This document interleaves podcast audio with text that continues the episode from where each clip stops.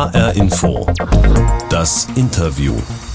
Heute mit Kim Bui, ehemalige deutsche Kunstturnerin. Im vergangenen Jahr hat sie ihre Leistungssportkarriere beendet, nach über 20 Jahren. Zwei Bronzemedaillen bei Europameisterschaften hat sie gewonnen, 2011 am Stufenbarren und 2022 mit der Mannschaft. Das sind ihre größten Erfolge. Aber der Sport hatte auch seine Schattenseiten. Das Abnehmen gehörte dazu, bis es nicht mehr ging. Kim Bui litt jahrelang an Bulimie. Darüber hat sie ein Buch geschrieben mit dem Titel 45 Sekunden und sie berichtet in der ARD-Doku Hungern für Gold über ihr Leben mit dem Sport und der Essstörung. Mein Name ist Martina Knief. 45 Sekunden dauerte ihre letzte Barrenübung. Das war bei den Europameisterschaften 2022 Platz 5 und dann war Schluss. Über 20 Jahre Leistungssport, rund 30 Jahre Turnen waren vorbei in 45 Sekunden.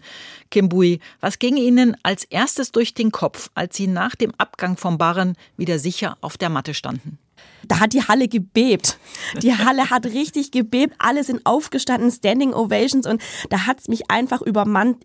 Da sind die Tränen rausgekommen, die sind rausgeschossen. Ich habe einfach Rotz und Wasser geheult in dem Moment, weil das ja, es war so eine, auch schon eine Art Erleichterung und für mich auch in gewisser Weise in dieser kleiner Befreiungsschlag, dass ich das jetzt geschafft habe und dass es das das Ende war. Und ich glaube, schöner hätte es nicht sein können. Um Sie mal so ein bisschen besser kennenzulernen, würde ich Sie bitten, mir mal folgende Sätze zu vervollständigen. Als ich das erste Mal in die Turnhalle gegangen bin, habe ich noch nicht so gut Deutsch sprechen können. Durch das Turnen habe ich vor allem gelernt, dran zu bleiben, sich durchzukämpfen, sich durchzubeißen in schwierigen Zeiten und dann darauf tolle Erfolge und ja, wahnsinnig schöne Erlebnisse erleben und feiern können. Mein schönstes Erlebnis in meiner langen Karriere? Es gibt so viele ja, Highlights, definitiv dieses Ende bei den European Championships in München. Der 17. Platz im Mehrkampffinale der Olympischen Spiele von Tokio? Darauf war ich mächtig stolz, dass ich das geschafft habe, weil ich zum ersten Mal in meiner Karriere in einem Mehrkampffinale gestanden bin, also im Mehrkampffinale der besten 24 und ich damit auch zwei fehlerfreie Mehrkämpfe gemacht habe bei diesen Olympischen Spielen und am Ende ist der 17. Platz geworden. Das Ende meiner Turnkarriere war für mich der Beginn äh, eines neuen Lebensabschnittes. Sie haben einmal die Bezeichnung, sie ist nur Achte geworden, für eine deutsche Biathletin heftig kritisiert und haben nach ihrem eben schon angesprochenen 17. Platz im Mehrkampf bei den Olympischen Spielen in Tokio gepostet, 17. beste Turnerin der Welt. Wird Leistung im Sport viel zu negativ bewertet? Wir sind nun mal irgendwie eine Leistungsgesellschaft. Es geht immer um Leistung. Aber wenn jemand weiter hinten landet, heißt es ja nicht automatisch, dass er in diesem Moment irgendwie weniger geleistet hat als jemand, der ganz vorne steht. Also es gibt halt nun mal nur einen Olympiasieger. Es gibt nur einen ersten, zweiten, dritten Platz. Am liebsten würde ich ja sagen, es stehen alle oben in dem Moment. Aber äh, so läuft halt der Sport nicht. Vor allem frage ich mich auch manchmal so, wer hat es festgelegt? Platz 1, 2, 3, das es auf dem Treppchen gibt. Warum ist das Treppchen nicht 1 bis 5?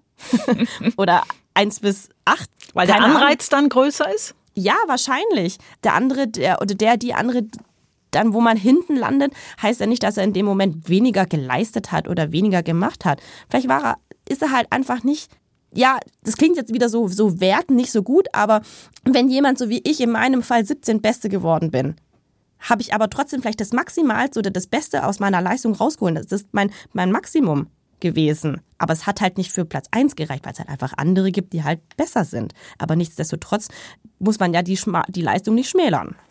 Ich hatte vor kurzem mal die Gelegenheit, am Olympiastützpunkt in Frankfurt beim Training ihrer Nachfolgerinnen zuzugucken. Die Abendeinheit begann um 17 Uhr, Dauer vier Stunden. Vormittags wurden auch schon vier Stunden trainiert. Ich stand am Eingang der Halle. Sie haben jetzt genau alles vor sich. Sie haben ja sehr häufig auch in Frankfurt trainiert.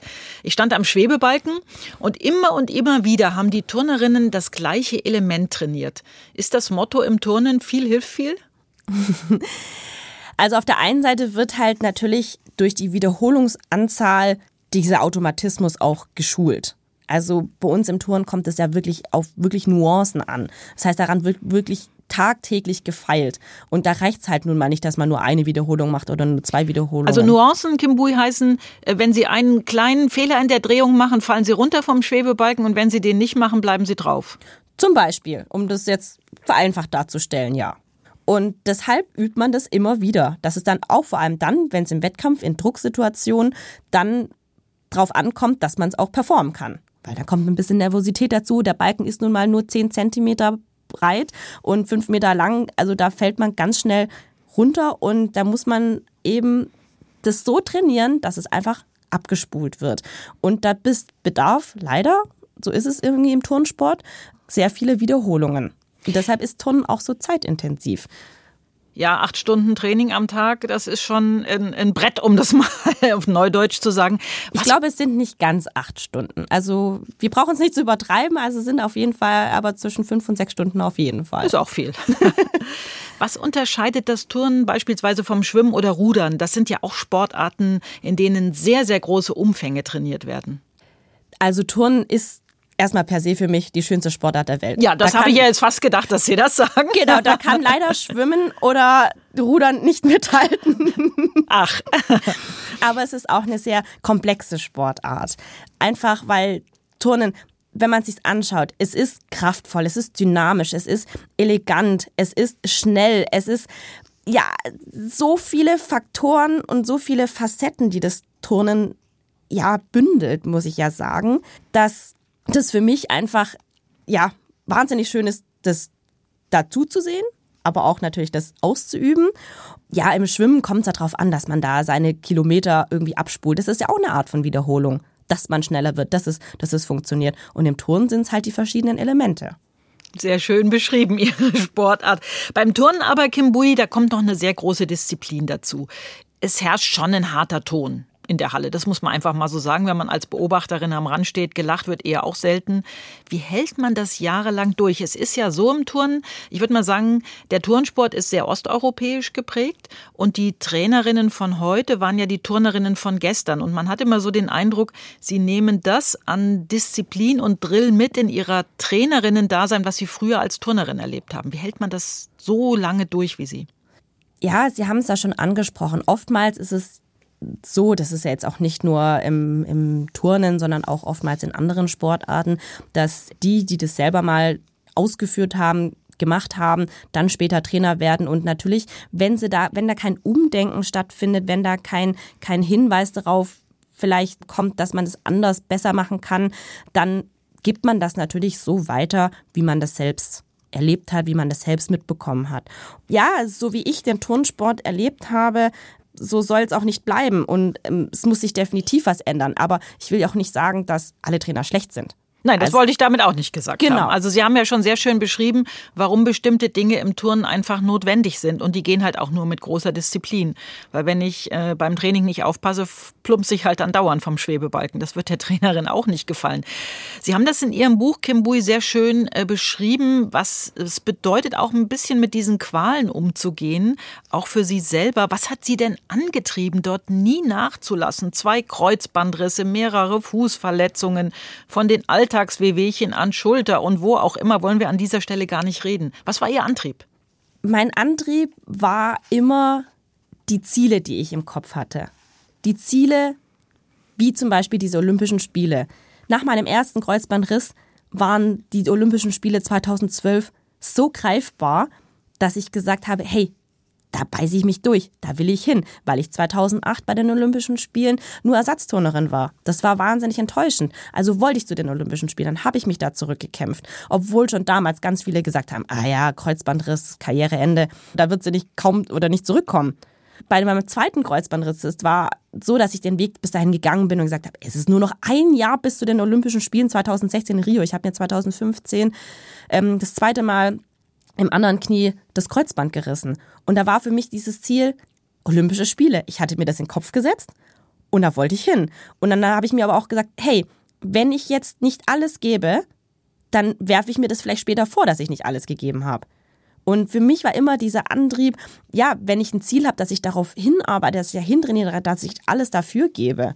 Und ich glaube, dazu gehört ganz viel Willenskraft, die ich anscheinend ja habe und dafür aufgebracht habe, um aus diesen ganzen Tiefs auch wieder herauszukommen. Und ich bin auch jedes Mal immer stärker zurückgekommen. Das war so ein Wort, was auch immer wieder war, Comeback Stronger, wo ich gesagt habe, ja, ich komme gestärkter zurück. Kunstturnen ist eine Sportart mit viel Training, mit Disziplin, mit manchmal auch Drill und vor allen Dingen auch mit sehr viel Kontrolle. Kontrolle, die auch und vor allem auf der Waage stattfindet. Und irgendwann kam nach dem Wiegen der Satz einer Trainerin, du bist zu dick, du musst abnehmen. Ja, es war so, dass man, wir wurden damals immer wieder gewogen und irgendwann kam, ja, ja, vielleicht solltest du ein paar Kilo abnehmen dann wirst du sehen, dann wird dir das ein oder andere leichter fallen. Das war dann nicht einmal so, es war dann nicht zweimal so, es kam immer mal wieder und irgendwann verfestigt es sich ja in deinem Kopf. Das wird dann zu so einem Glaubenssatz, ja, ich bin dick, ich bin fett, ich bin zu schwer. Und ich habe dann versucht, auf normalem Wege, indem ich mein Essen reduziert habe, abzunehmen oder auf mein Gewicht zu achten.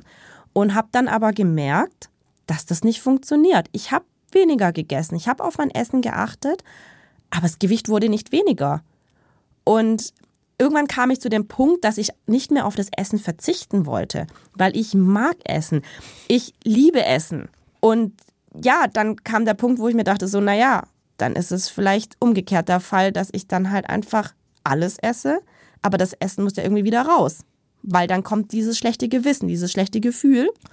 Und dann habe ich angefangen, mich dann eben zu erbrechen. Kim Bui, ehemalige Kunstturnerin, Medaillengewinnerin und Olympiateilnehmerin zu Gast bei HR Info das Interview. Kim Bui, zu unseren Interviews gehört auch immer unsere HR Interview Box. Da wir jetzt nicht gemeinsam im Studio sitzen, Sie in Stuttgart, ich in Frankfurt, öffnen wir die Box mal für Sie. Das Ding ist, dass es auch nicht darum geht, dass man nie wieder sowas essen darf. Und auch in der Essstörung geht es eigentlich darum, dass man eigentlich ein normales Essverhalten wieder erlernt. Und das war so die größte Herausforderung, dass man keine Angst vor diesen Lebensmitteln entwickelt und dass man sich nicht jetzt denkt, oh mein Gott, ich darf das nicht sehen, ich darf da nicht durchgehen im Supermarkt und diese Angst sozusagen davor verliert, dass man weiß, okay, ich kann das haben, ich kann das im Maßen genießen und das bedeutet nicht automatisch, dass ich jetzt einen unkontrollierten Essanfall habe. Sophie Thiel ist das, Bodybuilderin und YouTuberin, die auch ihre Essstörungen öffentlich gemacht hat. Äh, kennen Sie sich? Ich kenne sie nicht persönlich, nein. Ich habe jetzt Ihre Reaktion nicht äh, gesehen. Wie war Ihre Reaktion eben auf das Statement von Sophie Thiel? Es war immer wieder ein Nicken. Immer wieder ein Nicken? Ja. Kimbui, Sie haben ja auch ein Buch geschrieben, 45 Sekunden. Das Kapitel über Ihre eben schon angesprochene Essstörung, die Bulimie, das liest sich ja, so irgendwas zwischen spannend und manchmal auch Horrorgeschichte. Das muss ich ganz ehrlich sagen. Sie haben das eben schon angesprochen, dass das Essen irgendwie raus musste.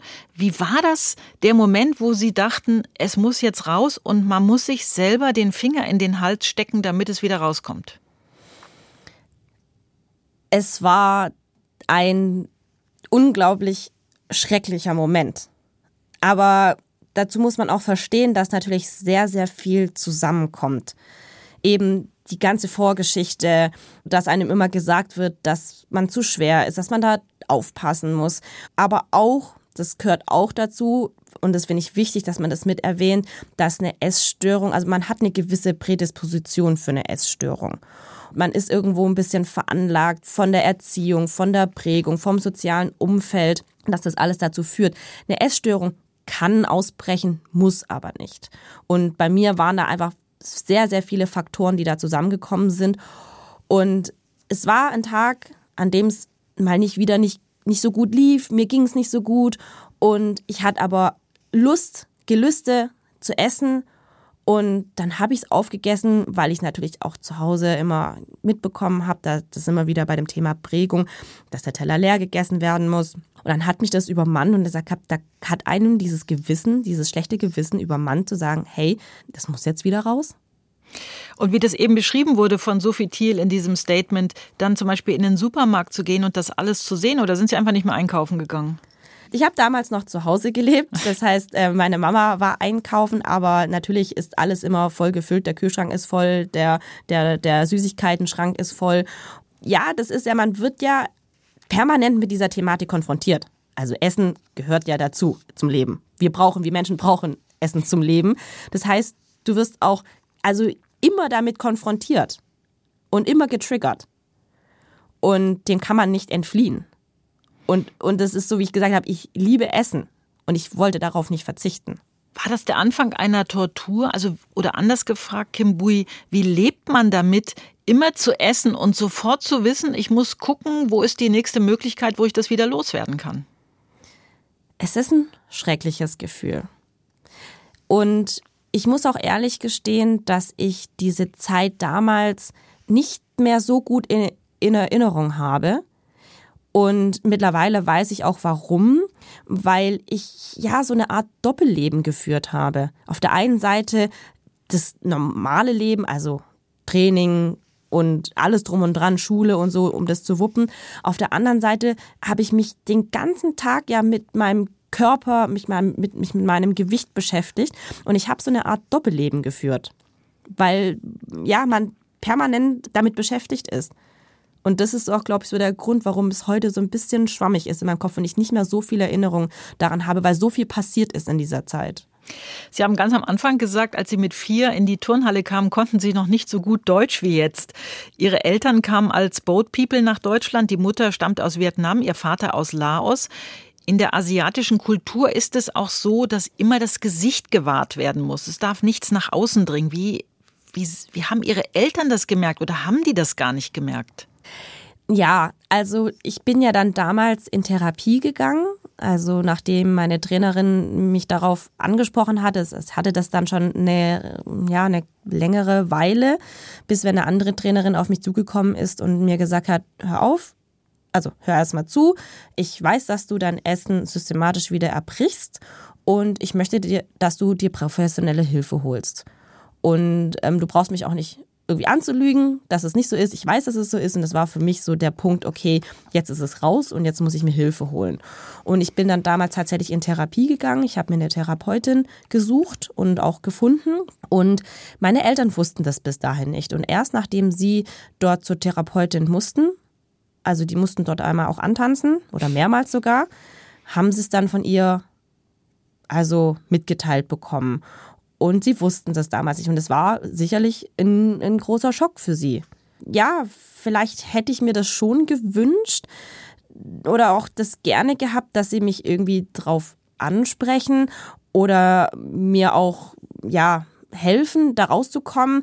Aber ich meine, sie haben ja auch gesagt, dass sie das nicht konnten und nicht wollten. Sie wollten sich da nicht in diese in dieses Verhältnis Trainer Athlet ähm, irgendwie einmischen und ähm, ich kann verstehen, ich kann heute verstehen, dass sie das nicht taten und ja, sie haben ihre Gründe gehabt und ähm, aber ich akzeptiere die Geschichte, wie sie gelaufen ist und und habe da auch mit meinen Eltern einen Frieden gefunden. Also ich ich bin damit fein und ähm, ja, weil ich ja auch so gestrickt bin und ich habe auch mit meinen Eltern schon darüber gesprochen. Haben Sie sich nach dem Ende Ihrer Turnkarriere mal wieder auf die Waage gestellt? Nee. weil? Weil es mich nicht interessiert. Ich habe aufgehört, mich selbst zu wiegen. Also um auch das an anhand einer Zahl festzulegen, ob das jetzt zu viel oder zu wenig ist. Und ich wollte damals einfach mehr auf meinen Körper hören und auf mein Wohlbefinden und es nicht abhängig von so einer Zahl auf der Waage zu machen. Kim Bui, ehemalige deutsche Kunstturnerin, heute zu Gast bei H-Info das Interview. Kim Bui, Sie haben Ihre Geschichte der Essstörungen, Ihrer Karriere, der Disziplin im Turnsport öffentlich gemacht, haben ein Buch geschrieben und es gibt den Film Hungern für Gold, der ist in der ARD-Mediathek zu sehen, in dem Sie sich gemeinsam mit der ehemaligen Biathletin Miriam Neureuter ja sozusagen geoutet haben und sich dem Thema Essstörungen annehmen, sich damit auseinandersetzen. Was erhoffen Sie sich, wie man in Zukunft mit dem Thema Thema umgeht, wenn man zwei so hochdekorierten Leistungssportlerinnen wie Ihnen zuhört? Uns ist es auf jeden Fall wichtig gewesen, dieses Thema anzusprechen, dieses Tabuthema. Es ist nun mal ein Tabuthema, weil zu wenig darüber gesprochen wird. Heutzutage sind wir ja schon mittlerweile so weit, dass man über das Thema Depression viel offener spricht, aber auch Alkoholsucht, das sind so Dinge, darüber wird schon gesprochen. Aber über Essstörungen da ist noch ein ganz großer Schleier, der, der da drüber liegt. Und da wollten wir ran. Wir wollten es ansprechen, wir wollten es thematisieren, weil wir auch uns natürlich dadurch erhoffen, dass es sich in eine andere Richtung ändert. ja, es, es hat sich ja auch für zum Beispiel im Turnen hat sich auch einiges schon geändert. Und ich hoffe, dass ich dazu beitragen kann, dass sich weiterhin was ändert. Warum glauben Sie, ist es ein Tabuthema? Weil das, also da ist ja so viel Scham und auch Schuldgefühle mit sich selbst. Also das beginnt ja schon damit, dass man nicht mit anderen drüber spricht. So eine Essstörung, in dem Fall die Bulimie, habe ich immer mit mir selbst ausgemacht. Das macht man alleine, still und heimlich. Da ist ja schon der erste große Schritt, dass man darüber spricht mit jemand anderem. Ja, schon ein wahnsinnig großer Schritt. Und irgendwo ist so eine Essstörung natürlich aus einer, sage ich jetzt mal, seelischen Erkrankung heraus. Bis, also das habe ich ja vorhin schon versucht zu erwähnen, so zu sagen, man hat eine gewisse Prädisposition dazu. Und der Leistungssport, jetzt in meinem Fall, hat das befeuert. Der Leistungssport und seine Anforderungen hat diese Essstörung befeuert. Ich habe in dem Film äh, von einem Experten gelernt, dass die Magersucht die psychische Erkrankung mit den meisten Todesfällen ist. Mhm. Ich war erschrocken. Äh, wie erklärt sich das? Weil eben so eine Essstörung eine Art Hilfeschrei nach ist. Es ist eine Art Ventil nach außen, aber da ist irgendwo innen drin mit einem selbst, da liegen die Probleme, da liegen die Ursachen. Der Leistungssport jetzt in meinem Fall ist nicht das Problem. Sondern? Oder ist nicht die Ursache, sondern die Erziehung, die Prägung aus der Familie, all das, das soziale Umfeld, das, da spielen sehr viele Faktoren mit rein. Am Ende zeigt sich das nach außen hin, diese psychische Erkrankung, in Form von Magersucht, in Form von Bulimie. Und ich finde es aber auch so, wenn jetzt sich jemand zum Beispiel in Bein bricht, dann sieht man das. Ja. Und äh, schön ist auch, dass es da relativ schnell wieder verheilt, wenn es ein einfacher Knochenbruch ist. Aber sowas ist in Ordnung und sowas ähm, wird behandelt und sowas, da gibt's Hilfe. Aber zum Beispiel so eine seelische Erkrankung ist nicht weniger schlimm, nur weil sie nicht sichtbar ist nach außen hin. Das möchte ich auch nach außen hin hintragen, dass es ja, jeder hat irgendwo sein Päckchen auch zu tragen, was oftmals man nicht so offensichtlich sieht. Das heißt, so Sätze bei jemand, der Magersucht hat, ja, ess halt ein bisschen mehr, dann kriegst du wieder ein bisschen was auf die Rippen. Oder bei jemand, der wie Sie eine Bulimie hat, zu sagen, ja, da musst du halt mal ein bisschen aufpassen, da musst du dir auch nicht den Finger in den Hals stecken, da isst du mal weniger, dann nimmst du schon ein bisschen ab. Das ist kontraproduktiv? Völlig falscher Ansatz. Völlig falscher Ansatz. Ja, das ist das, da ist einem nicht geholfen. Die meisten wissen ja, zumindest auch in meinem Fall, ich wusste ja ganz genau, dass das, was ich tue, nicht gut ist für mich und meinen Körper.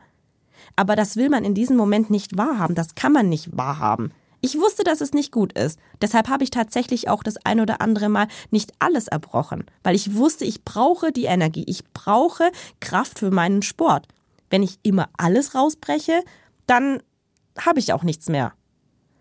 Und das ist ein absoluter Teufelskreis, aus dem man schwer, ganz schwer alleine rauskommt. Und deshalb ist auch hier meine Bitte, holt euch bitte professionelle Hilfe. Das ist etwas, was man nicht selbst oder sehr, sehr, sehr schwer selbst therapieren kann. Es ist ja oft so, dass äh, Trainer nur ihr sehen, gerade im Touren, kommst in die Halle, trainierst, trainierst, trainierst, aber was zu dem Menschen noch dazugehört, wird nur sehr schwer erkannt. Also auch so ein bisschen eine Öffnung des Trainings im Leistungssport? Definitiv, aber auch ein, ja, sich bewusst machen. Auf der einen Seite als Trainer, ich habe eine wahnsinnig große Verantwortung für den Sportler, für die Sportlerin. Und oftmals verbringen ja die Leute mehr Zeit mit ihren Trainern oder mit dem Trainer als zu Hause mit der Familie. Oder mit, jetzt in dem Fall, wenn man jetzt noch Kind ist, mit seinen Eltern.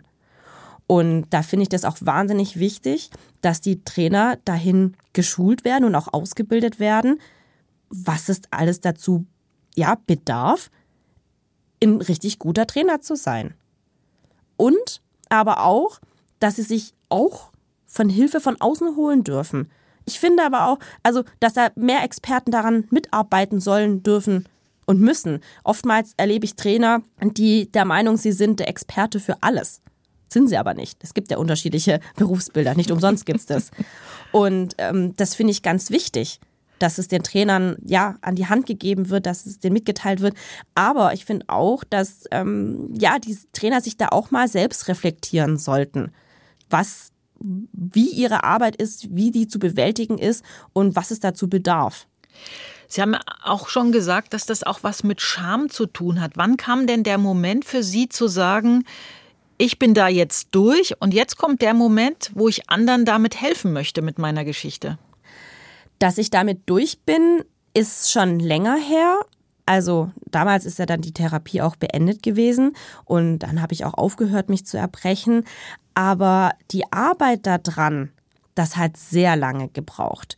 Ich bin gecoacht worden und da kam das alles auch nochmal. Da habe ich mit meiner Coach, der Sanna König aus Stuttgart, habe ich sehr viel daran gearbeitet. Das hat sehr, sehr viel Arbeit gekostet, dass ich heute an dem Punkt bin, wo ich bin, dass ich auch so offen darüber sprechen kann. Und es gab aber dennoch ein Ereignis, das war so vor gut einem Jahr. Da habe ich eine Bekannte getroffen und wie das Schicksal wollte, haben wir uns geöffnet, beide und als Betroffene quasi geoutet, dass wir beide Bulimie hatten. Sie kommt nicht aus dem Leistungssport, also komplett weit davon entfernt. Aber ich habe mich zum ersten Mal dahingehend öffnen können und habe auch darüber offen sprechen können, weil sie war schon ein bisschen weiter und ging damit offener um.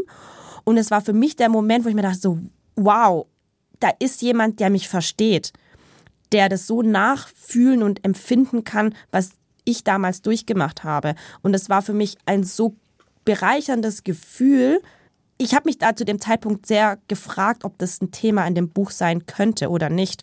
Aber ab dem Moment dachte ich mir so, ja, ich glaube, es ist wert, diese Geschichte niederzuschreiben, weil wenn ich auch nur eine Betroffene, einen Betroffenen da draußen ansprechen kann und das Gefühl geben kann, dass er nicht alleine ist mit dieser Geschichte, dass es ja dass auch ich durch eine sehr schreckliche Zeit durchgegangen bin, dass ich, wenn ich da jemandem ja helfen kann, dann war es es wert, dass ich das schon niedergeschrieben habe und dass ich mich dahingehend geöffnet habe. Kim Bui, gucken wir zum Ende unseres Gespräches nochmal in die Zukunft. Stellen Sie sich mal vor, Sie sind Mutter eines kleinen Mädchens, das unbedingt turnen möchte und auch noch so viel Talent hat wie die Mama. Was würden Sie tun? Zu einer Karriere im Leistungsturnen raten?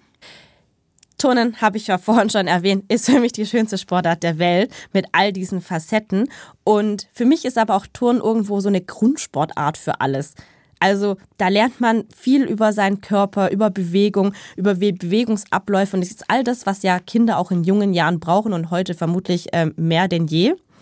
Und ja, dieses Bewegungsgefühl zu vermitteln, das, ich, ich würde mein Kind auf jeden Fall zum Turnen erstmal schicken wollen. Und ob es dann Leistungssport betreiben möchte, ich würde es definitiv nicht verwehren. 45 Sekunden heißt Ihr Buch Kimbui. 45 Sekunden hat Ihre letzte Barrenübung gedauert. Was glauben Sie, was wird in Zukunft in Ihrem Leben in 45 Sekunden Sie genauso begeistern wie diese Barrenübung? Puh, ähm, freudige Menschen, freudige Gesichter, ja, der Sport hat mir ja wirklich über so viele Jahre auch so viel gegeben und ich möchte auch, dass der Turnsport ja immer noch besser wird. Ich möchte da meinen Teil dazu beitragen. Das ist das, was ich liebe und ähm, ja, ich würde mich freuen, wenn ich diese Begeisterung raustragen kann. ja, es ist ja das, was ich liebe. Der Turnsport hat es auch verdient, einfach. Und ich freue mich auf alles, was da kommt, weil dann wahrscheinlich in diesen 45 Sekunden, wenn es mal soweit ist, ja, viele Menschen auch irgendwo tolle Erlebnisse haben werden können. Das war HR Info, das Interview mit der ehemaligen Kunstturnerin Kim Bui. Den Podcast der Sendung gibt es bei hrinforadio.de, in der ARD Audiothek und überall dort, wo es gute Podcasts gibt. Mein Name ist Martina Knief.